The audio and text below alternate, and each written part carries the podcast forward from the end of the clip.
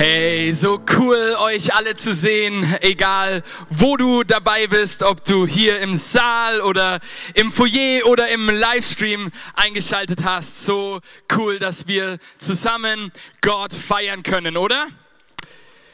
Hey, nur weil ihr jetzt eine Maske auf habt, ihr könnt trotzdem noch Amen sagen, okay? Ich habe mir gedacht, wir sollten eigentlich uns Masken machen lassen, wo hier ganz groß Amen draufsteht, weil sonst kriege ich jeden Sonntag, wo ich hier stehen werde, Depressionen, äh, weil ich in Gesichter sehe, aber nicht so wirklich die Reaktionen sehe, okay? Und eine Maske, die ähm, hat auch noch nicht deine Hände im Griff. Also deine Hände klatschen und so, das geht auch noch ohne Maske. Amen?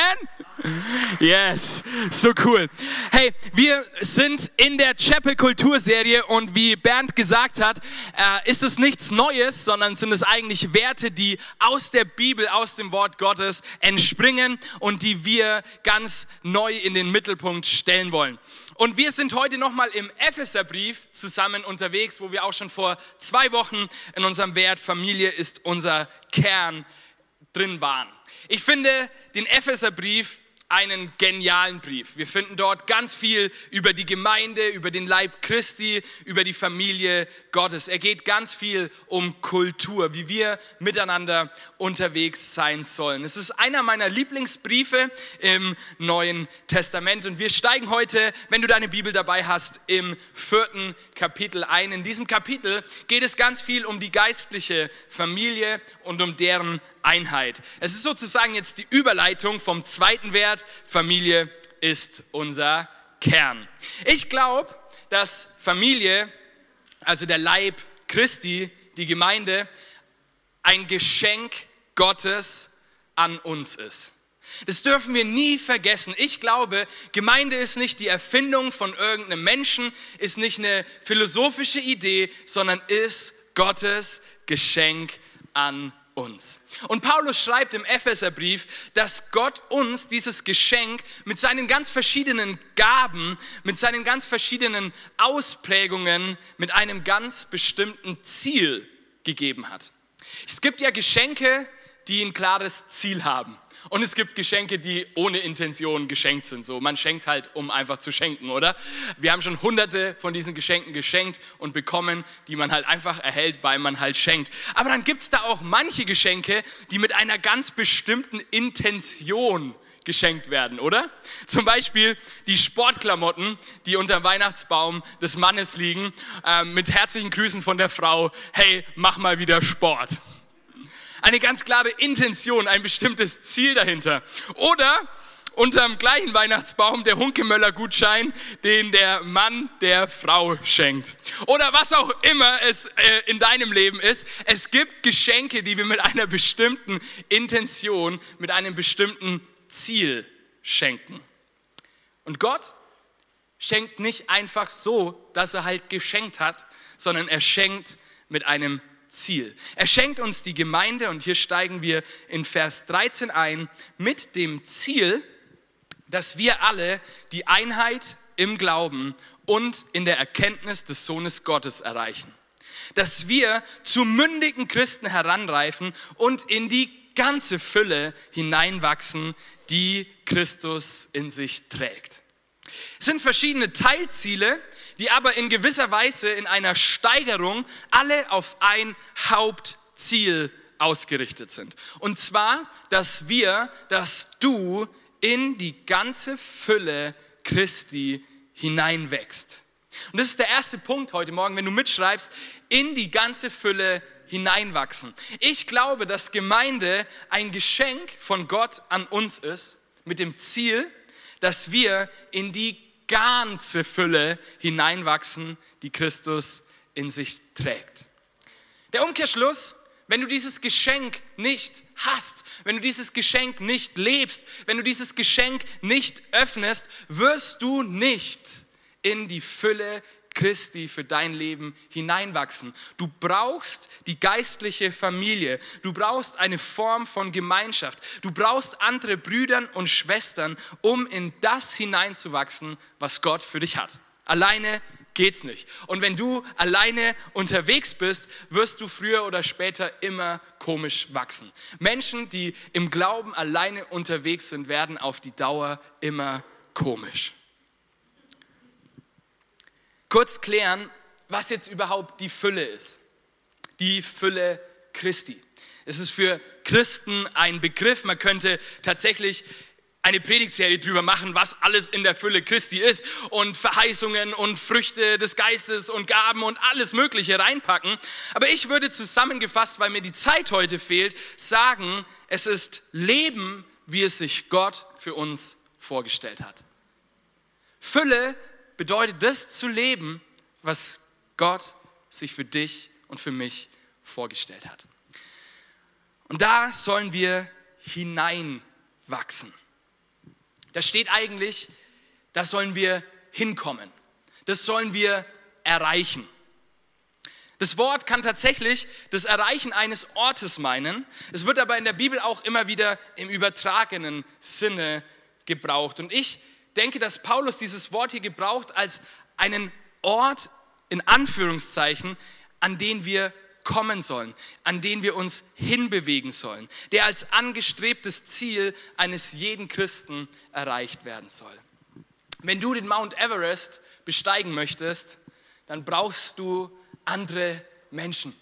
Und ich glaube, auch in unserer Lebensreise brauchen wir andere Menschen, um an den Gipfel, um ans Ziel zu kommen. Das werden wir nur mit der Hilfe von Brüdern und Schwestern im Glauben erreichen.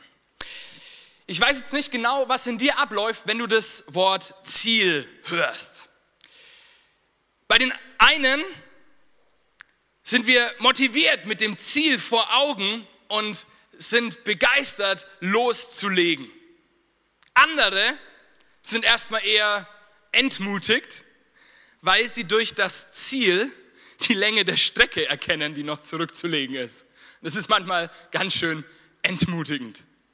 Oder wieder andere werden durch das Ziel an all die Ziele in ihrem Leben erinnert, die sie vielleicht selber nicht erreicht haben.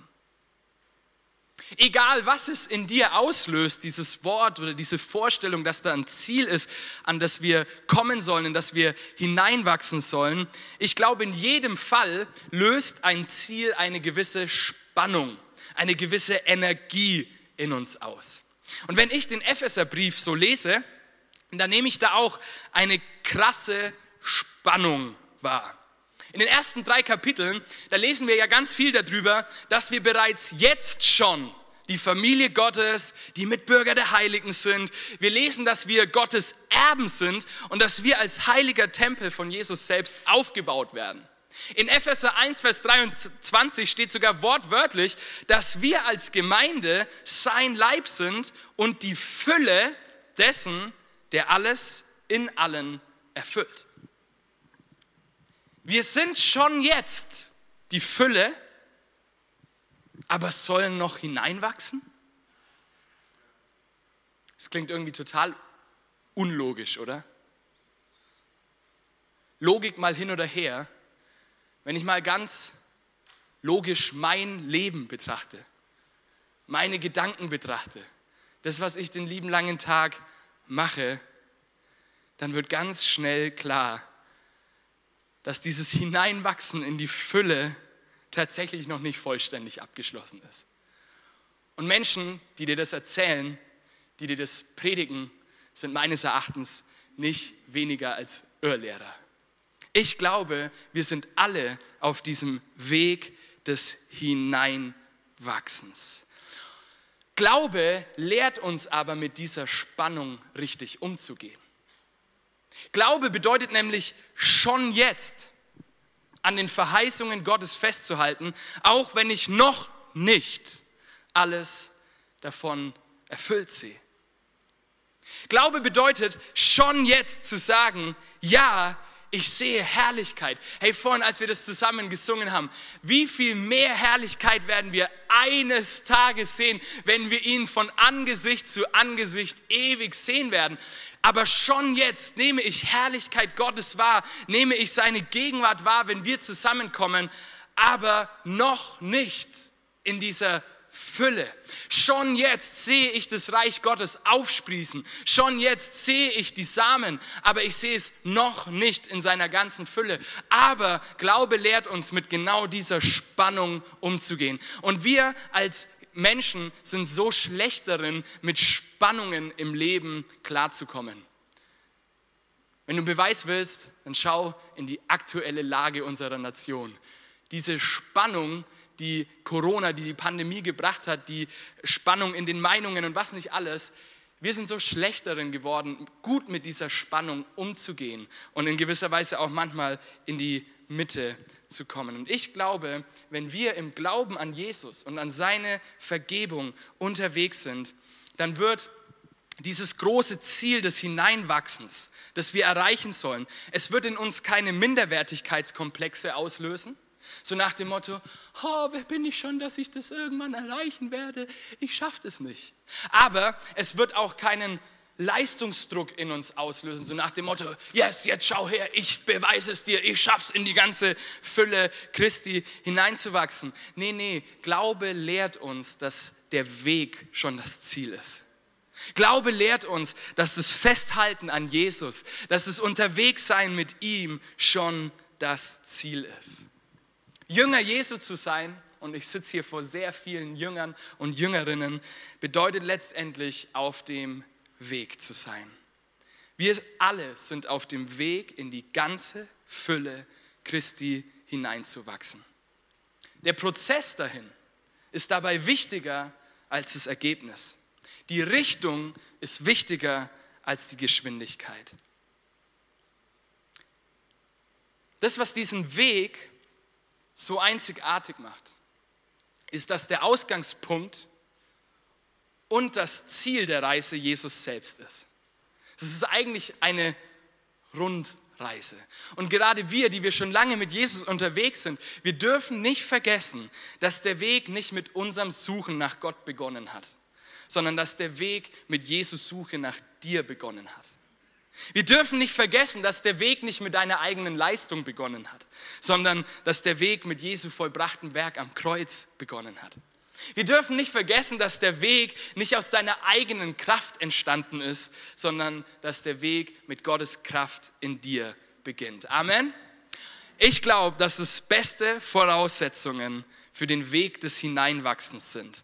Und wenn wir diese Voraussetzungen nicht verinnerlichen, das ist mir ganz wichtig, deshalb habe ich auch die Hälfte der Zeit meiner Predigt für diesen Punkt genommen, wenn wir das nicht verinnerlichen, wenn wir das nicht verstehen, wird dieses große Ziel aus Epheser 4, Vers 13 eine eher negative Spannung in uns auslösen und wir werden immer wieder in Selbstverdammnis, weil wir es ja nicht schaffen, oder in Selbstgerechtigkeit, oh, wir sind die Tollsten, verfallen. Wenn wir aber dagegen diese Voraussetzungen unserer Reise mit Gott verinnerlicht haben und im Glauben an Jesus Christus, den Anfänger und den Vollender unseres Glaubens, in seiner Vergebung unterwegs sind, ist das Hineinwachsen nicht mehr länger eine lästige Pflicht als Christ, nicht mehr länger ein schlechtes Gewissen, kein Ziel, das uns irgendwie demotiviert oder uns zeigt, wie schlecht wir sind, sondern es ist ein gewaltiges Vorrecht.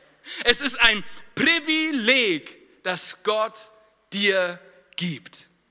Überleg mal, was für ein gewaltiger Ausdruck seiner Gnade ist es, dass du dich noch entwickeln darfst. Dass du eben noch nicht angekommen sein musst, sondern dass du auf dem Weg gehen darfst, dass du nicht der Beste sein musst, sondern dass du du selbst sein darfst, dass du für dein Versagen, und ich merke hier, wie der Geist Gottes wirklich prophetisch in Herzen reinspricht, dass du für dein Versagen auf diesem Weg nicht selbst bestraft wirst, sondern Jesus selbst die Strafe schon längst für dich getragen hat. Und deswegen wollen wir als Chapel Entwicklung nicht als eine lästige Pflicht, nicht als eine mögliche Option, nicht als einen letzten Ausweg sehen, sondern als unser Vorrecht. Und das ist unser dritter Wert in der Chapel-Kultur. Entwicklung ist unser Vorrecht. Wir sind eine Gemeinschaft, die sich entwickelt, die weitergeht, die nicht stehen bleibt, wir sind aber auch eine Gemeinschaft, die nicht perfekt ist, falls du schon mitbekommen hast, aber die perfekte Voraussetzungen für ihren Weg hat, weil sie Jesus hat. Wie gewaltig ist dieser Gedanke, dass Gott selbst, der das Leben entwickelt hat, uns, dir und mir die Gestaltungshoheit für unser Leben gibt dass wir uns entwickeln dürfen, dass wir mündig werden dürfen. Was für ein Geschenk, was für eine Gnade unseres Vaters. Paulus setzt den Gedanken des Hineinwachsens jetzt fort, indem er in einer Metapher auf die Entwicklung vom Kind zum Erwachsenen näher eingeht. Und das sieht man ja ganz viele Entwicklungsstufen.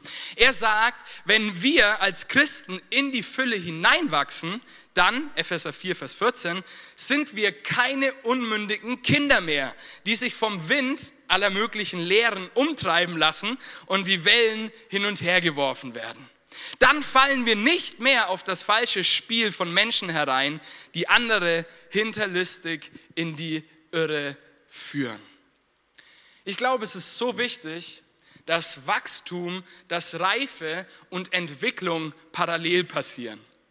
Weil ich glaube, so wie Kinder biologisch gesehen wachsen können, ohne sich motorisch und kognitiv zu entwickeln, so können auch Christen älter werden, ohne sich in die Fülle Christi zu entwickeln, ohne wirklich in die Fülle Christi hineinzuwachsen. Und weil Erwachsene auf dem Entwicklungsstandes eines Kleinkindes ein wirkliches Problem für unsere Gesellschaft sind, wiederholt Paulus den Gedanken aus Vers 13 und verdeutlicht nochmal in Vers 15, hey, es ist echt wichtig, lasst uns also in Liebe wahrhaftig sein und in jeder Hinsicht zu Christus hinwachsen, unserem Haupt. Und das ist mein zweiter Punkt in jeder Hinsicht. Entwicklung im christlichen Sinne bezieht sich nämlich nicht nur auf unser gesamtes, äh, auf, auf einzelne Bereiche unseres Lebens, sondern bezieht sich auf das gesamte Leben, nicht nur auf einen spirituellen Bereich, wo wir irgendwie ein bisschen auf äh, fromm tun, sondern auf unser ganzes Leben. Und da ist so eine enge Connection zu den anderen drei Werten, die wir bisher haben. Wir wiederholen mal zusammen. Hingabe ist unser Hingabe ist unser, das ist das Fundament. Wir versprechen Gott unsere Hingabe. Wir geben ihm unser gesamtes Leben. Und diese Hingabe hat zur Folge, dass wir Teil einer Familie werden, einer Familie von Gott. Familie ist unser und diese Familie, sie ist, wie ich vor zwei Wochen gepredigt habe, nicht nur dazu da, dass wir uns wohlfühlen, dass wir gekannt sind, dass wir versorgt sind, sondern sie ist auch dazu da, dass wir uns entwickeln, dass wir uns verändern, dass wir in Jesu Bild umgestaltet werden und anfangen, Verantwortung für unser Leben, aber auch für das Leben von anderen Menschen zu übernehmen. Und deswegen ist Entwicklung unser ich habe euch heute einen Rat mitgebracht, um diesen zweiten Punkt in jeder Hinsicht zu verdeutlichen. Dieses Rat, es steht für dein und für mein Leben. Du bist im Leben unterwegs. Du rollst so durch die Zeit und bist ein Rad. So ein Rad hat verschiedene Speichen. Dieses Rad hat fünf Speichen. Und auch dein Leben hat verschiedene Lebensbereiche, also Speichen. Und deswegen will ich jetzt über das Rad des Lebens sprechen. Ich habe ein Rad für euch mitgebracht und habe auch dein und mein Leben mal in fünf Bereiche eingeteilt. Man kann da auch mehr finden oder weniger, ist nicht so wichtig, aber es stellt die Ganzheit des Lebens dar. Da gibt es zum Beispiel die erste Speiche der Beziehungen. Beziehungen zu unseren Kollegen, zu unserem Partner, zu unserer Familie, zu Freunden, zu Kollegen, aber auch zu Brüdern und zu Schwestern. Im Schnitt unterhalten wir uns von unseren 80 Lebensjahren, die wir hier auf der Welt verbringen, ungefähr zwölf Jahre in Unterhaltungen mit anderen Menschen. Dann gibt es manche, die 20 Jahre verbringen, andere Männer, die vielleicht nur acht Jahre verbringen, aber wir verbringen ganz schön viel Zeit unseres Lebens mit anderen, in Beziehung mit anderen Menschen. Dann gibt es da die zweite Speiche, die Speiche des Berufs.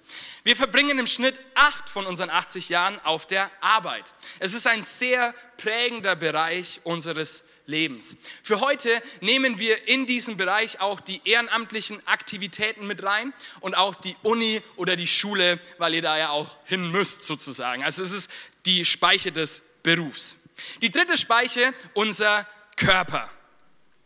Fünf der durchschnittlich 80 Jahre schlagen wir uns den Bauch voll. Wir essen.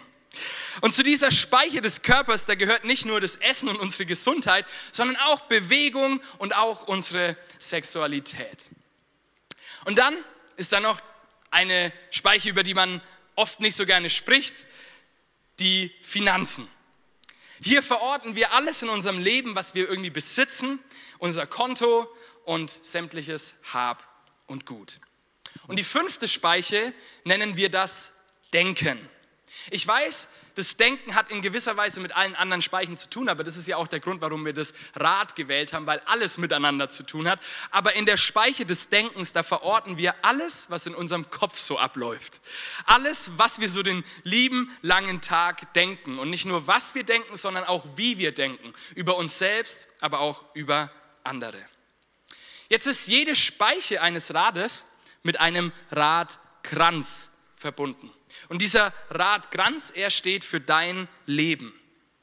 Ich finde das Bild des Rades genial, weil es klar macht, dass es eine Einheit ist. Dass es nicht Schubladen sind, sondern dass du eine Ganzheit bist, die aus Geist, Seele und Leib besteht. Jetzt denkst du dir, ja gut, Gabriel, aber wo in dem Rad ist jetzt der Geist? Wo ist es die Beziehung zu Gott? da fehlt doch eine sechste Speiche, oder nicht? Ein wichtiger Bestandteil des Rades fehlt noch. Ohne diesen Teil kann keine Energie umgesetzt werden. Ohne dieses Teil findet ein Rad keine Stabilität. Es ist nämlich die Achse, an der alle Speichen des Rades verankert sind. Der Glaube an Gott ist keine einzelne Speiche, kein Bereich unseres Lebens, den wir getrennt von den anderen betrachten können. Der Glaube an Gott ist das Zentrum. Er ist die Achse unseres Lebens, an dem alle Lebensspeichen fest verankert sein sollen. Epheser 4, Vers 15 heißt im übertragenen Sinne, lasst uns also in Liebe wahrhaftig sein und mit jeder Speiche unseres Lebensrades zu Christus hinwachsen, unserer Achse. Jetzt bleibt natürlich noch die Frage, wie sich die Speichen entwickeln können. Also wie das Hineinwachsen in die Fülle am Ende auch ganz praktisch in unserem Leben aussieht. Und ich bin super happy darüber, dass ich das heute nicht alles in die eine Predigt packen muss, sondern dass wir nächste Woche beim Recap-Sonntag von diesem Wert zu jeder der fünf Speichen eine Person keine Angst, nicht eine halbe Stunde, kürzere Zeit, eine Person auf die Bühne bringen werden und zu jeder einzelnen Lebensspeiche ganz praktische Stories aus dem Leben bringen, aber auch gleichzeitig Ermutigungen, wie wir diese Speiche in unserem Leben in die Fülle Christi hin entwickeln können, wie wir in unserem Leben Entwicklung umarmen können. Für heute möchte ich euch aber schon mal ein ganz praktisches, allgemeingültiges Prinzip mitgeben, das sowohl für dich selbst und für deine Lebensspeichen, aber auch für uns als Gemeinde unglaublich wichtig ist, wenn es um Entwicklung geht. Und das ist mein dritter und letzter Punkt heute in Liebe wahrhaftig. In Vers 15, wir haben das vorhin so schnell überlesen, da steht, lasst uns in Liebe wahrhaftig sein. In einer anderen Übersetzung heißt es, stattdessen wollen wir die Wahrheit in Liebe leben. Puh. Wahrheit und Liebe. Schon wieder eine so unglaubliche Spannung, oder? Ich meine, Wahrheit und Liebe. Genau diese Spannung, genau dieses Paar aus Liebe und Wahrheit braucht es, um Entwicklung in unserem Leben zu sehen. Weil weißt du, wie beim ersten Punkt, bei schon jetzt und noch nicht, bei dieser Spannung, so sind auch hier Wahrheit und Liebe zwei Dimensionen unseres Glaubens und auch unseres Gottes, die Hand in Hand miteinander gehen müssen. Die können nicht auf der einen Seite aufgelöst werden und wir sagen nur Wahrheit oder nur Liebe, sondern sie müssen zusammen laufen. Ich glaube, wir brauchen beides, um uns zu entwickeln. Wir brauchen die Wahrheit. Wir brauchen Wahrheit, um zu sehen, wo wir in Lüge Lüge und in Unwahrheit unterwegs sind. Das ist der harte Teil an Entwicklung. Der ist nicht so nett. Wir brauchen die Wahrheit des Wortes Gottes in unserem Leben mehr als alles andere. Aber wir brauchen auch das wahre, herausfordernde Feedback unserer Familie, von Menschen um uns herum, damit wir nicht mit blinden Flecken und so im Leben unterwegs sind. Und gerade weil sich Menschen schwer tun, der Wahrheit ins Gesicht zu sehen, gerade weil es manchmal richtig weh tut und uns auch die Bibel und solche Verse krass herausfordern, brauchen wir gleichzeitig Liebe. Wir brauchen Liebe, um mit uns selbst und anderen gnädig sein zu können. Wir brauchen Liebe, um ermutigt zu werden, wenn wir mal wieder Fehler gemacht haben auf dem Weg. Wir brauchen die Liebe Gottes so sehr, um uns selbst, aber auch andere lieben zu können. Und ich will hier einen wichtigen Punkt setzen. Echte Liebe schwächt die Wahrheit kein Stück. Echte Liebe bedeutet nicht, ha, es ist alles happy clappy, sondern echte Liebe übersetzt die Wahrheit in unser Leben, damit wir sie nehmen können und damit wir an ihr reifen können. Ich glaube, dass die Welt Wahrheit und Liebe so bitter nötig hat. Und ich glaube, dass die Gemeinde der einzige Ort ist, an dem diese beiden Dimensionen Hand in Hand gehen, beziehungsweise gehen sollten. Und ich glaube, dass Jesus das beste Beispiel darin war, in Liebe und Wahrheit unterwegs zu sein. Er vereint meines Erachtens diese Spannung aus Wahrheit und Liebe in seiner Person. Und so sollten auch wir mit genau dieser Spannung im Leben unterwegs sein. Aber was ich feststelle, ist, dass wir als Gemeinden, aber auch in unserem Leben immer wieder von der einen Seite vom Pferd beziehungsweise vom Rad runterfallen und so ähm, nicht in Wahrheit und in Liebe unterwegs sind, sondern vielleicht nur in Wahrheit oder nur in Liebe unterwegs sind. Und es gibt letztendlich letztendlich genau vier Möglichkeiten, wie wir mit Wahrheit und Liebe umgehen können. Und diese vier Möglichkeiten, sie haben ganz verschiedene Folgen für unser Leben und auch für unsere Gemeinden. Ich glaube, es gibt Leute, die sind wahrhaftig, aber nicht liebevoll. Die sagen dir ihre Meinung sofort beim ersten Mal sofort ins Gesicht und laufen weg. Und du stehst da, was war das denn?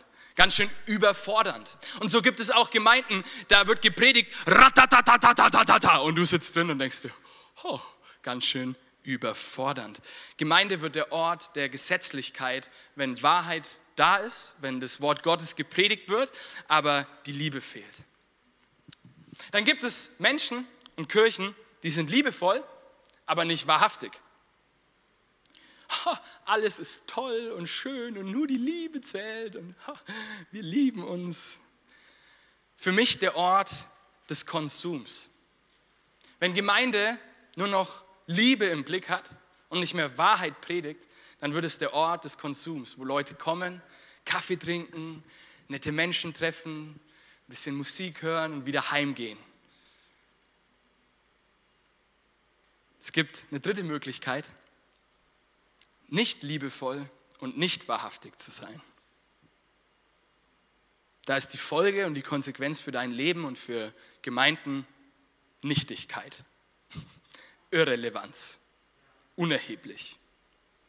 Und dann gibt es den Umgang liebevoll und wahrhaftig zu sein. Und ich glaube, das ist der Ort der Entwicklung in unserem Leben. Und Gemeinde wird, wenn sie das schafft, in Liebe, wahrhaftig, in ihrer Zeit unterwegs zu sein, zum Ort der Entwicklung und des Vorankommens. Wir werden nur in die Fülle Christi hineinwachsen, wenn wir in Liebe wahrhaftig unterwegs sind. Nur so kommt unser Lebensrat wirklich voran und auch nur so können wir in dieser Welt wirklich was bewegen. Und dafür haben wir, wie ich im Punkt 1 gesagt habe, die besten Voraussetzungen, oder? Ein Rad steht für Bewegung, steht für Fortschritt. Und ich glaube auch dein Rad, dein Leben ist dazu berufen, sich in dieser Welt zu bewegen, sich zu entwickeln und dort, wo du bist, Dinge zu bewegen. Um etwas vorwärts zu bewegen, braucht ein Rad aber Stabilität. Und dafür ist die Achse so extrem wichtig, aber auch jede einzelne Speiche. Ich finde es total spannend, dass wenn bei einem Rad auch nur eine Speiche beschädigt oder locker ist, wird sich mit der Zeit das gesamte Rad verformen. Es kommt zu einem Achter, der sich krumm fortbewegt. Und so wird es auch in deinem Leben sein. Deine Speichen müssen in einer Balance zueinander stehen. Ansonsten verformt sich auch der Lauf deines Lebens. Du kannst alle vier Speichen im Griff haben. Wenn eine Speiche gebrochen ist oder nicht in der Spannung an der Achse verankert ist, wird dein gesamtes Leben davon beeinflusst. Und umso mehr Last oder Personen ein Rad bewegen muss, umso wichtiger wird seine Stabilität, oder? Wenn wir mehr Verantwortung bekommen, unsere Speichen sich aber nicht weiterentwickeln, kann das richtig gefährlich werden.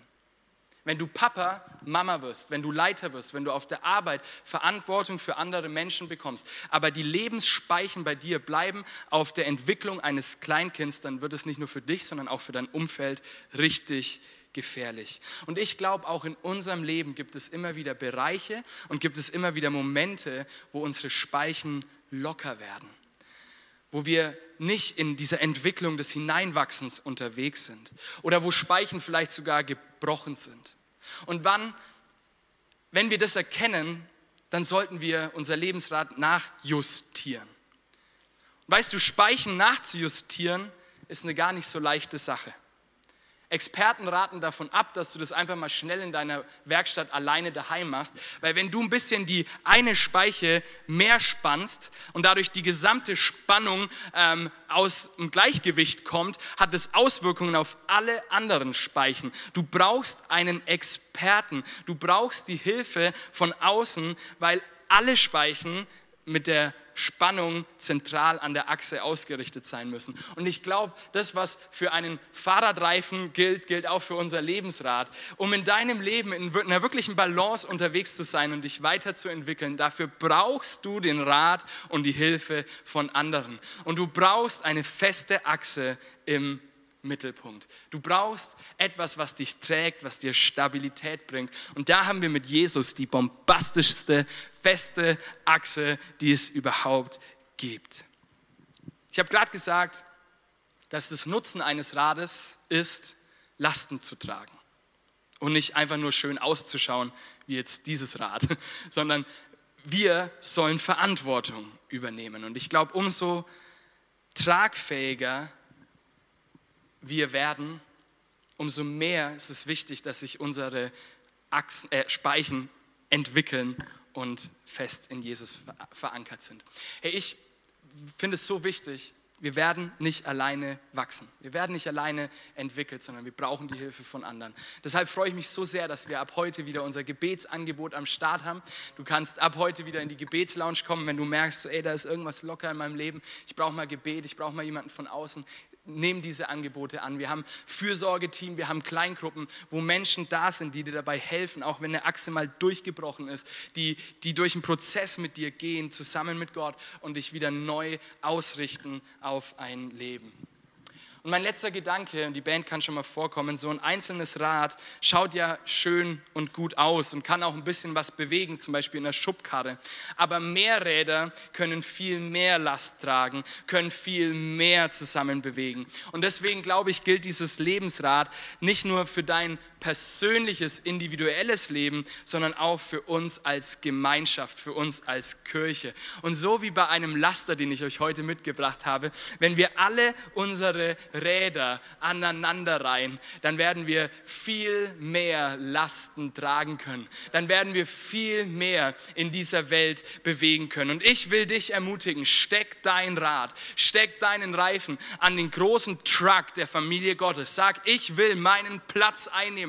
Ich will mithelfen, damit wir Lasten tragen können, damit wir Verantwortung übernehmen können und eine Welt erreichen, die Jesus so sehr braucht. Amen.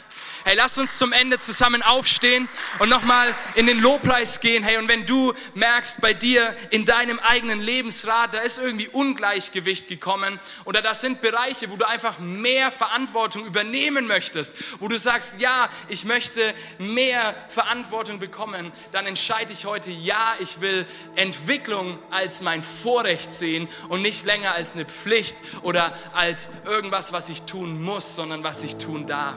Lasst uns zusammen unser Lebensrat, aber auch uns als Gemeinschaft, als großen Truck vor Gott hinlegen und sagen, er ist groß und er bewegt große Wunder durch uns. Wir sind berufen, große Dinge zu bewegen in diesem Leben. Nicht kleine Dinge, sondern große Dinge, wie auch immer sie ausschauen werden. Lasst uns zusammen nochmal Gott unser Lob geben, ihm die Ehre bringen. Amen.